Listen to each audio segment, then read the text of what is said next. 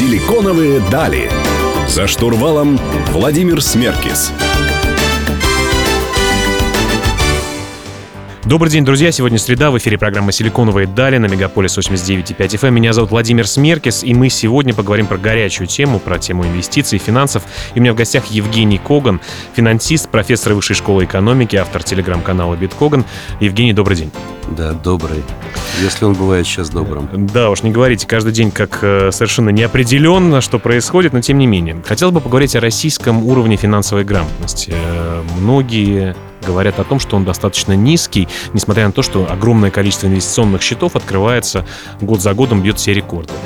Низкий ли э, уровень финансовой грамотности в России и как с этим бороться? Помогаете ли вы этому? Вообще, куда будет двигаться этот уровень? Ну, вы знаете, э, финансовая грамотность и уровень, она низкая не только в России, она везде по всему миру. И если вы думаете, что у нас там никто ничего не понимает, а в Америке все гении на эту тему, вы глубоко ошибаетесь.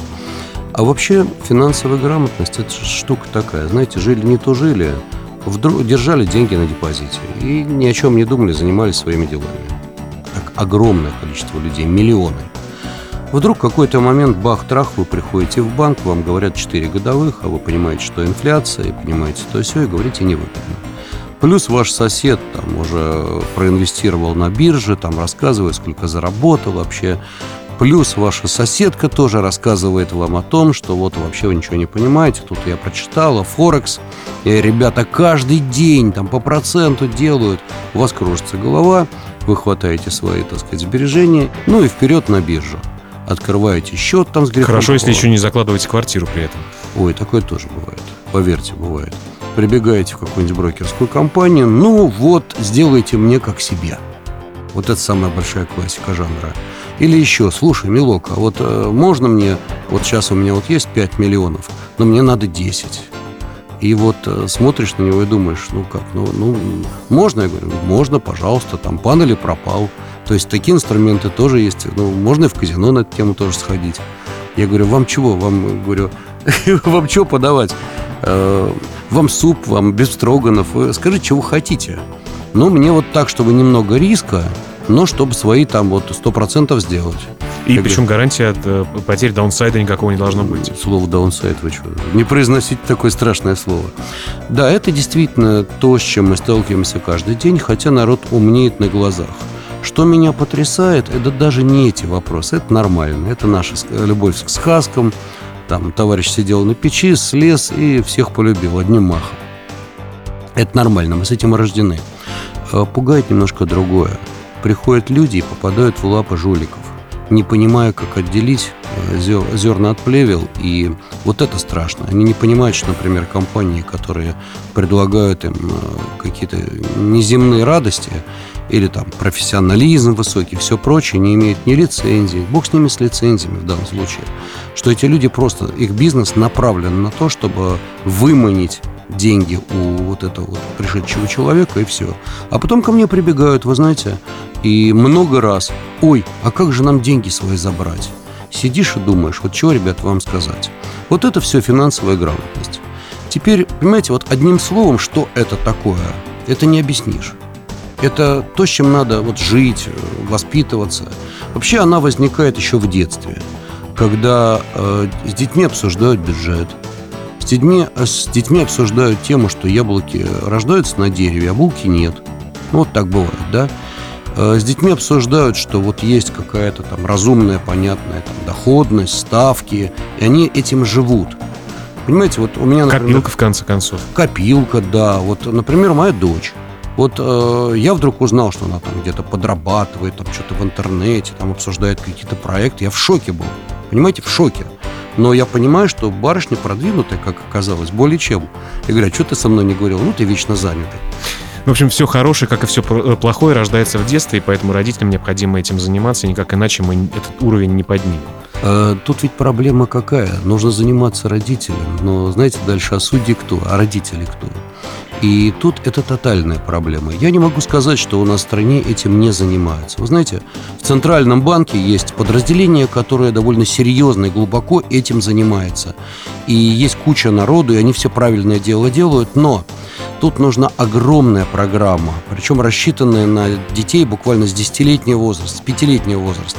Это все можно делать, и просто время. Нужно нашему народу время.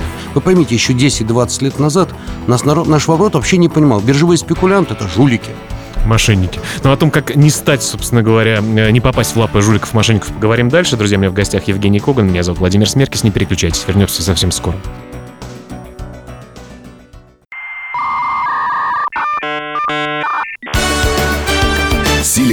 Силиконовые дали.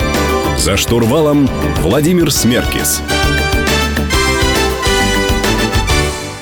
Друзья, продолжаем беседу в рамках программы «Силиконовые дали». У меня в гостях Евгений Коган. Евгений, а мы говорили о том, как э, финансовую грамотность э, вообще создать в нашем обществе, и говорили о том, что это нужно начинать со своей семьи. Ну, а, собственно говоря, вы что делаете для того, чтобы финансовая грамотность населения случилась? Ну, семью оставим в стороне, она мне так прошарена весьма. Вот. А что касается общего, смотрите, я создал канал и, э, и в Фейсбуке, и в Инстаграме, и в Ютубе, и вот в Телеграме. Я пишу, пишу, пишу. Пишу, что думаю. Пишу так, чтобы люди как-то вот, э, ну, не то чтобы обучались, этому невозможно обучить. Ну, даю какие-то мысли, объясняю, что зачем идет, почему возникают какие-то события и что явилось их причиной, что может быть дальше. Через это как раз люди и образовываются. Они понимают взаимосвязь этого огромного финансового мира – и немножко становится, ну, наверное, грамотнее чуть-чуть. В общем, нужно больше читать, как в любом деле, и изучать. Ну, работать надо почаще и побольше. Евгений, вот э, перед тем, как ех... когда я ехал к вам э, на запись, э, на эту, задал вопрос своим подписчикам о том, что вас интересует, какие вопросы задать Евгению Борисовичу, Евгению Когану на этом эфире. И несколько вопросов были относительно первоначального накопления капитала. Как из ничего сделать какой-то капитал, который уже, собственно говоря, можно и нести на фондовые рынки. Первоначальное накопление капитала по Когану, что это? это? Как это? Ну, если мы оставим в стороне грабить старушку или за углом, или это самое взять банк, то э, смотрите, это работа, работа и работа. То есть, э, вот вы пришли с тремя копейками на биржу, и вы решили, что эти три копейки превратите в миллиарды долларов, нет, не получится. Заниматься своим любимым бизнесом и делать так, чтобы просто регулярно откладывать деньги. Если вы успешно занимаетесь бизнес, бизнесом, у вас бывают бонусы, у вас бывают премии – вот эти вещи можно потихонечку как-то относить на биржу и систематически работать спокойно. То есть не бежать за яблочным устройством, пока у вас нет капитала для инвестиционного капитала, да? Ну, вы знаете, инвестиционный капитал штука тонкая. Вы хотите откладывать, вы хотите откладывать по 20 тысяч рублей. Тоже можно делать, ничего этом страшного нету. Но не ищите здесь чудес. Можно, так сказать, какие-то проценты иметь неплохие, можно искать какие-то дивидендные истории, можно найти какую-то обалденную компанию, с ней вырасти там даже на 100%. Но вот вы знаете, как взять, прийти там со 100 тысяч рублей и сделать из них миллион за 5 минут, или там, я не знаю, каждый день по проценту, как обещают жулики, нет, не получится. Более того, это высокий риск. А высокий риск 99%, что вынесет вас на ноль. Но как же все эти истории про предпринимателей, про инвесторов, э, про фондовиков некоторых, которые все-таки на каком-то очень рисковом деле заработали капитал, который уже потом грамотно научились распределять? Это все неправда? И не стоит ли сначала, в начале своей инвестиционной карьеры рискнуть и вот пойти в банк вы знаете, самые богатые люди – это те, которые сделали со свои, свои состояния на чужих деньгах. Вот я вам отвечу. Это вот история про лопаты, что продавайте лопаты, когда Да все, что угодно. Не, не, золото. не обязательно, не обязательно лопаты. Ну вот, например, богатые управляющие. Они успешно управляли чужими деньгами большими. И вот они накопили свои собственные, получили бонусы. Это тот же труд, который превратился потом в бонусы, в капиталы, там, проценты и так далее. Но вы можете с тем же успехом управлять корпорацией и получить большие бонусы, и опять же начать с этого работать. Еще раз говорю, делайте свое дело, в котором вы профессионал, из, в котором вы можете получить проценты, доли компании. Вот вы создаете стартап. Какое это имеет отношение к бирже? Да никакого. Создали с ребятами стартап, красиво его продали. С нуля. Ваши мозги. То, что вы любите. Делайте то, что вы умеете, любите, в чем вы профессионал. Айтишник – ну так создайте какие-то компании. Это не такие большие деньги, это мозги. Войдите в какие-то проекты, продайте свои доли. Вот у вас будет первоначальный капитал. То есть только на мозгах. Если будете копать лоп лопатой от забора до обеда, капитал не сделаете. Ну, сори. Капитал делается на мозгах и на чужих деньгах. Это уж, э, это уж точно. А вот э, раньше мы с вами делали Инстаграм-эфир. Э, я помню, и был такой вопрос, нас хотелось бы тоже его сейчас обсудить. А с каким капиталом можно на фондовый рынок выходить? Какой минимально возможный нормальный капитал, с которым, с которым можно начинать? Вы знаете, как инвестбанкир, я скажу, что нормальный капитал, если ко мне приходит кто-то меньше там миллиона двух рублей, хотя бы вообще не серьезно, а вообще я беру в управление там от 10 где-то миллионов рублей. Но вы же понимаете, что это в данном случае понты управляющих, потому что, ну не понты даже, а просто разумная математика, потому что сложно работать с мелкими деньгами. Но прийти можно и с 100 тысячами рублей, и с 50 тысячами. Просто вот у вас есть свободные деньги, еще, еще, еще. Вы знаете, я очень хорошо помню, э, вот давным-давно я был советником по инвестициям за границей. У меня был клиент, вот каждый месяц к нему приходила какая-то сумма от аренды там, его дома. Ну, приходил и приходил. И так через несколько лет, смотрю, это же серьезные деньги. Вот стартовый капитал, он приехал и на это что-то серьезное сделал. Вот вам, пожалуйста, просто не трогал эти деньги. Они реинвестировались, проценты, купоны и так далее. Вот вам все. Друзья, не переключайтесь, мы продолжим беседу про инвестиции и про деньги через несколько минут. Меня зовут Владимир Смеркис, оставайтесь с нами.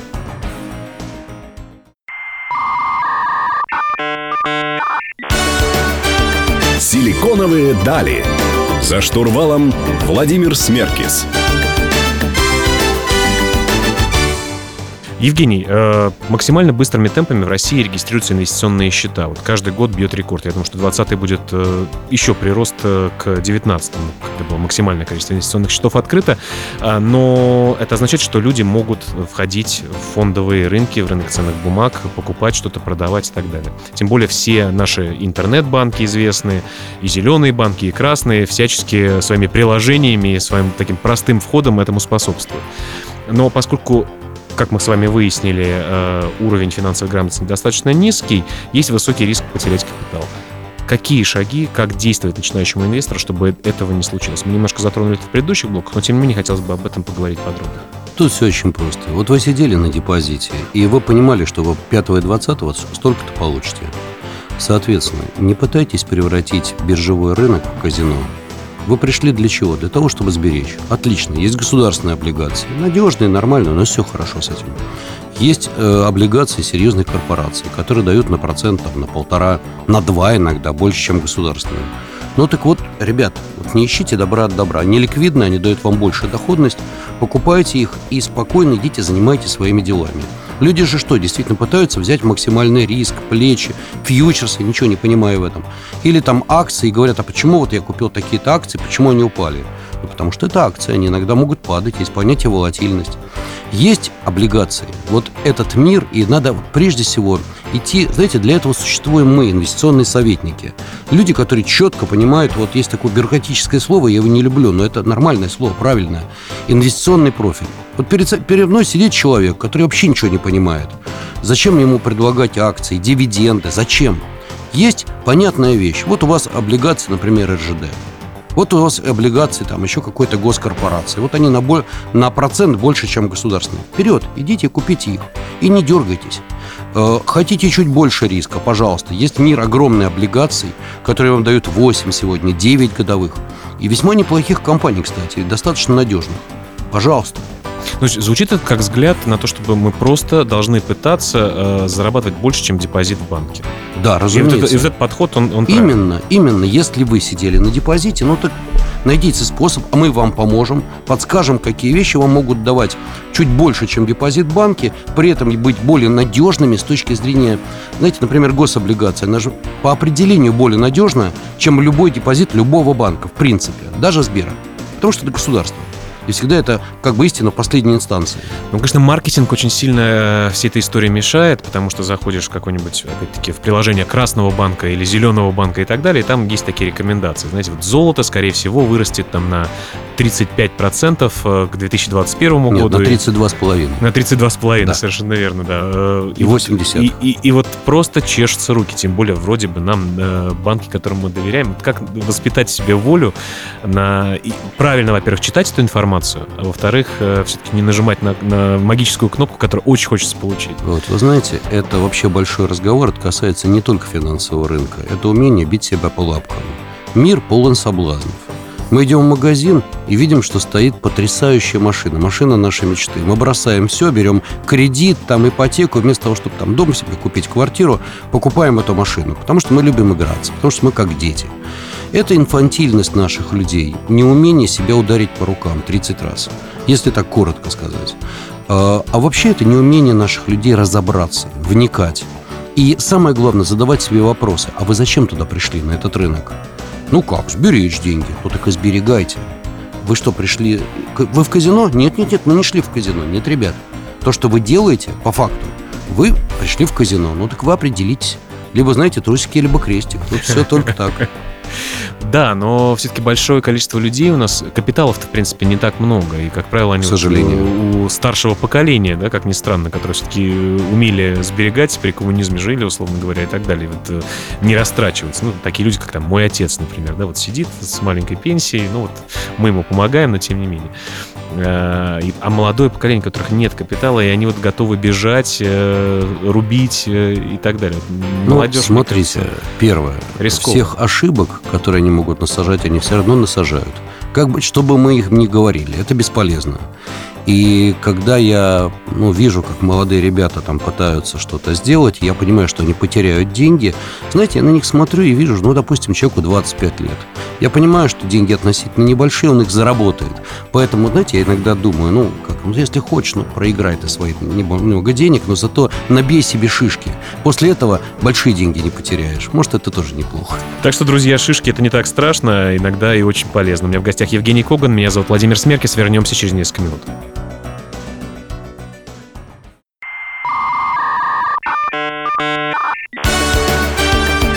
Силиконовые дали. За штурвалом Владимир Смеркис. Друзья, вы продолжаете слушать «Силиконовые дали» на Мегаполис 89.5 FM. В студии Владимир Смеркис. Сегодня я беседую с Евгением Коганом про финансы и деньги. Евгений, хотел бы поговорить о технологиях, о технологиях в финансовой сфере, а также о технологиях в СМИ. Вот э, сегодня наш эфир, который мы записываем, он выйдет и на YouTube, и на радио, и в подкастах. Э, вы ведете телеграм-канал, раньше люди просто приходили на живые семинары, ну и сейчас, наверное, тоже продолжают. Как технологии меняют нашу жизнь? Как технологии меняют э, отношения с точки зрения денег с точки зрения средств массовой информации, на ваш взгляд? Вы знаете, они вообще все переворачивают. А вот эти современные новые СМИ, на мой взгляд, это колоссальная штука, когда вдруг, и причем я это сам ощутил, вдруг ты выясняешь, что ты СМИ, так или иначе. И у тебя вдруг какая-то ответственность внутренняя возникает. А с другой стороны, знаете, такой процесс, который вот ведет тебя, и ты понимаешь, то есть ты где-то становишься и профессионалом, и вообще любой человек, на мой взгляд, сегодня, у которого есть какая-то своя уникальная экспертиза, плюс харизма, плюс какое-то неутомимое желание чего-то добиться, может стать журналистом и может создать какое-то свое СМИ. И это, между прочим, серьезный бизнес. То есть это переворачивает все. И ты можешь вдруг э, начинать жить по совершенно другим законам ты вдруг понимаешь, что вот утром ты проснулся, а тебе надо выдать на гора определенное количество текстов. Но чтобы их выдать, надо и проснуться еще на час или на два часа раньше, чтобы элементарно проработать все это. Переварить информацию. Да, тебя затаскивает. И это не все ты начинаешь вдруг понимать, так, это хайповая тема, это не хайповая, понимаете? То есть ты по-настоящему становишься журналистом, хотя ты какой журналист? Ты прежде всего профессионал, и в своей области ты знаешь, что, что делать и как. Но ты понимаешь, что эта область востребована, и вперед с песнями. Это очень интересно. Это безумно интересно. Но к этому много, на самом деле, критики относительно того, что появилось большое количество блогеров, большое количество аккаунтов, и это, эти люди действительно становятся инфлюенсерами, то есть влияют на умы других людей. Если какой-то блогер говорит, что нужно купить такую-то, я не знаю, кровать или э, сосиски такого-то производителя, то люди идут это делают. Э, здесь же много Если минусов. только это. Да, абсолютно точно. Здесь, э, здесь же много минусов, как и плюсов. Конечно. Вы, вы... И прежде всего профессионализм и ответственность людей. Вы знаете, столько безответственности, столько погони за глупостями, за хайпами. И вы знаете, ну, есть законодательство, понятно, что ты не можешь там о фейках и прочее. Ну, то есть ты должен... Есть внутренний самоконтроль, внутренняя культура. Многие пользуются тем, что они вот имеют доступ до людей и начинают кого-то чернить, там, понимаете? Или там выражаться не по-русски, скажем так. А ну, как СМИ. Как СМИ э, делали, только более аккуратно раньше. ну принципе, да, но с другой стороны, извините, но а культура, внутренняя культура. Понимаете, ты же даешь какую-то экспертизу, какие-то знания, если ты при этом материшься как сапожник. А зачем? Ты показываешь, кто ты есть. Это твое нутро. Для чего это делать? Евгений, а, а хотелось бы о технологиях с точки зрения, о финансовых технологиях поговорить. Сегодня терминал биржевой, э, торговый у людей в смартфонах, в руках, э, как это хорошо влияет, плохо? Больше ли денег на, рынке, на рынках будет благодаря этому населению, собственно говоря? Или это все-таки такие большие рисковые штуки, в которые должны играть умные мужчины с бородами? Вы знаете, это, этим могут э, заниматься и умные женщины без бород, честное слово. Но я скажу так, это технологический прорыв, это технологические достижения мира, и мы от них никуда не денемся. Так же, как не могли деться в итоге от автомобилей и от ракет. Это, это то, что есть, и это уже существует, это с нами. Да, это простота доступа. Сегодня любой пионер и пенсионер может зайти в свой смартфон и купить ценные бумаги, узнать какую-то информацию, получить информацию о бразильской бирже, о том, что происходит в Индонезии, сделать заявку на покупку китайских бумаг, на продажу, я не знаю, там, чикагских фьючерсов. Да, все это возможно. С одной стороны, это обалденно. С другой стороны, это тот же самый соблазн, про который мы говорили. Мир полон соблазнов. И вот эта внутренняя ответственность – это то, что мы должны людям формировать. И понимание, так, стоп, умение остановиться и сказать, а зачем я это делаю? Вот я сейчас погонюсь, мне кажется, что что-то произойдет. А если нет – вот умение людей остановиться – это сегодня самое главное. Вот если дать это и плюс эти возможности, эффект будет гениальный. Проблема в том, что наш народ не умеет остановиться. Ну, я надеюсь, что со временем эта ситуация все-таки будет меняться. Вы говорили о том, что люди образовываются очень быстро и гораздо больше понимают, чем, условно говоря, там, 5 лет назад в фондовых Люди невероятно быстро, не то чтобы умнеют, умнеть они... Набирают информацию. Набирают потом. информацию, понимают, э, что и как надо нажимать, и как-то... Понимаете, проблема не в том, как нажимать, а проблема в том, как вот все эти события интерпретировать. Поэтому вот я, например, не боюсь, что моя профессия умрет. Говорят, сейчас профессия там, управляющего умрет. Ну, а мозги-то кому перес... А, извините, искусственный интеллект. Вы думаете, он сможет э, всегда конкурировать с человеком, быть лучшим? Нет, не получится. Все равно искусственный интеллект где-то нас будет подменять но чтобы его создавать, нужно все равно мозги. Давайте Наш век хватит. Давайте как раз-таки поговорим в следующем блоке о том, а, сможет, смогут ли роботы заменить, собственно говоря, финансовых советников, например. Вкалывают роботы, как-то отдыхает человек, да? Абсолютно точно. Друзья, оставайтесь с нами.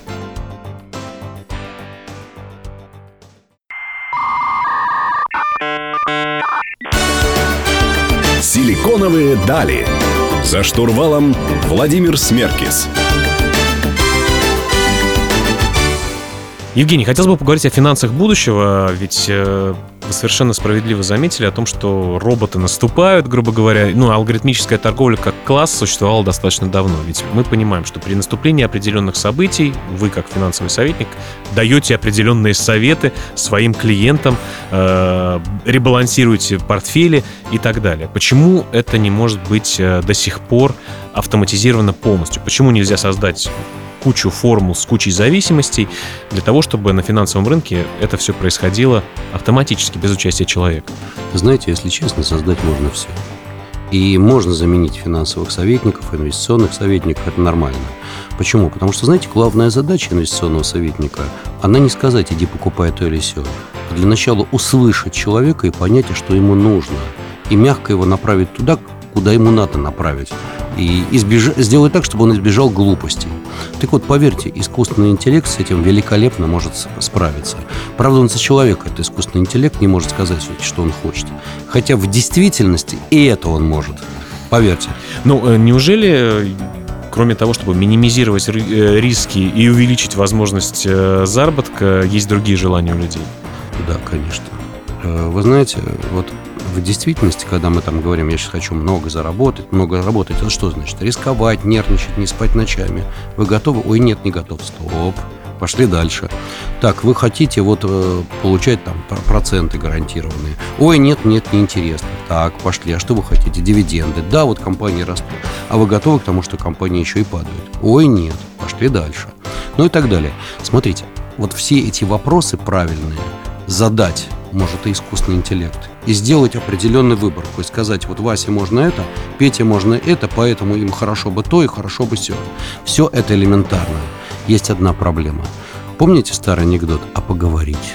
Да, конечно. Так вот, мы люди. И вы знаете, мы можем все делать по приложениям. Мы можем вообще жить, вы знаете, уединенно, в какой-нибудь избушке, пользоваться приложением, нам ничего не надо. Мы полностью социальны в этом мире. А поговорить? Мы социальные животные. Нам все равно нужно и общение, и тепло, и энергетика. Понимаете? И драйв какой-то. Потому что, вот вы знаете, как оценить, например, вас искусственный интеллект никогда не напоит чужой энергией. Не потому, что мы вампиры, а потому что ну, нужна из общения мы получаем какую-то Обмен энергию. энергией, да? Тепло, нежность, доброта, не знаю, все что угодно, сентимент какой-то. Агрессия иногда. Агрессию, да, в разумных пределах. Короче говоря, вот это нам искусственный интеллект еще. Он когда-нибудь и это даст. Но это очень не скоро. А может быть секрет в том, что рынки, во-первых, тоже и компании управляются людьми, и они совершенно не рациональные, э, рынки иррациональны вообще, вот все, что происходит на финансовых рынках. Но наша жизнь вообще иррациональна, поэтому рынки – это отражение нашей жизни. Вы знаете, психология толпы, она в корне отличается от психологии одного человека. И как мечется толпа, смотришь и думаешь, ребята, вы абсолютно иррациональны. А понимаешь, что это просто рациональное поведение, но просто в другой ситуации, потому что это толпа. Рынки иррациональные и умнее нас, каждого отдельно взято. Вот мы умничаем, а рынок, он умнее нас. И потом оказывается, ой, а мы не знали вот этого, а рынок типа знал. Понимаете, вот так. Ну, очень интересная штука, которую я лет пять назад, наверное, узнал про м, разум толпы. э, Как, правильно называется? Про Психология Пси- толпы. Про психологию толпы, когда был проведен эксперимент с вешанием коровы, когда спросили каждого в маленькой деревеньке, сколько весит корова, и каждый дал свое, свое мнение. Там, не знаю, маленький мальчик сказал 100 килограмм, взрослый дядя сказал 150. А И дальше вот- кривая Гаусс. Да, ну, ну когда, когда все, собственно говоря, э, ср- среднюю, среднюю получили, это очень было близко к действительности. Да, это абсолютно правильно, так и работает математика. Ну и я знаю, что на финансовых рынках э, есть такие инструменты, которые позволяют э, исследовать мнение толпы и формировать, то есть, условно говоря, доллар будет стоить 85 завтра или 82. И вот если исследовать мнение толпы, то можно прийти к э, наиболее э, верному э, прогнозу. И да, и нет. Сразу отвечу. И да, и нет. С одной стороны, все правильно вы говорите. А с другой стороны, вы знаете, для меня есть очень такой сильный индикатор, великолепно работающий, называется индикатор журналистов. Вот когда все журналисты с копом пишут ужас, ужас, катастрофа, рынки рухнули, впереди там э, Значит, море крови надо брать, далее, да? Надо брать. Вот Сто процентов. И наоборот, когда журналисты говорят, что э, кисельные берега, молочные реки, сейчас биткоин будет 100 тысяч, потому что все гуру об этом говорят, все, надо продавать. Вот так вот. Ну, это как, собственно говоря, с чистильщиком обуви, да? э, Ну, свое это время? не совсем так, но принцип, в принципе, тот же. Да, действительно. Знаете почему? Потому что постфактум. Мы эмоция, которая уже рождается постфактум, а жизнь идет вперед. Вот так. Так что, друзья, слушайте всех и делайте наоборот. Не обязательно. Вернемся совсем скоро.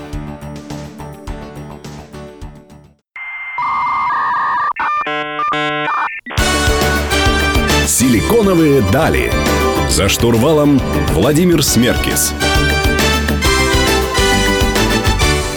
Друзья, вы продолжаете слушать «Силиконовые дали». У меня в гостях, напоминаю, Евгений Коган. Э, Евгений, давайте сделаем наш э, вот эту часть эфира такой интерактивной. Зададим вопросы, которые нам э, прислали наши зрители, слушатели и инстаграм-фолловеры. Давайте.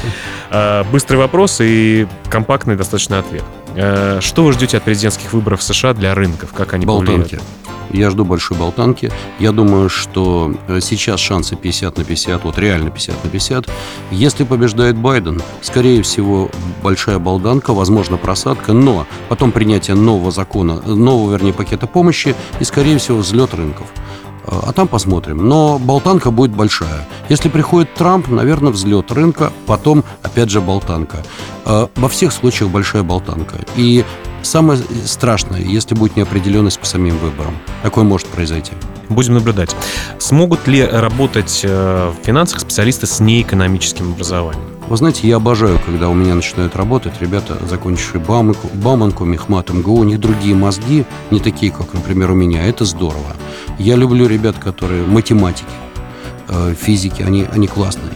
Но им нужно получать дополнительное образование. Поэтому да, возможно, но учиться, учиться, учиться. Петропавл скупал на фоне конфликта очень сильно. Что делать? Ждать, докупать? Вот ваши рекомендации. Значит, рекомендацию дать не могу, потому что компания классная. Основной актив ее – это автоклав, который в состоянии перерабатывать бедные руды. Это уникальный объект, стоящий очень больших денег, его они долго делали. Э, конфликт – это всегда плохо. И здесь сказать, дать совет нельзя. Компания стоит раза в три дешевле, чем любой другой, э, ну, любая, другая компания из этой отрасли золотоперерабочей. Выводы, выводы, собственно говоря, делаете сами, да? Да, то есть я же не могу вам сказать, берите риск или не берите, потому что конфликт акционеров – это серьезно, это очень серьезно. Это проблема. Но компания, если проблема будет решена, она может быть намного дороже. То есть есть и плюсы, и минусы. Акции банков. Э, какое мнение насчет э, акций банков в текущей экономической ситуации? Ну, у нас я вижу только один банк, это Сбербанк, который вот можно покупать, и я думаю, что это не страшно в долгую. Э, в долгую, подчеркиваю. Что касается в мире банков, они невероятно дешевы. Вообще банковский сектор безумно недооценен.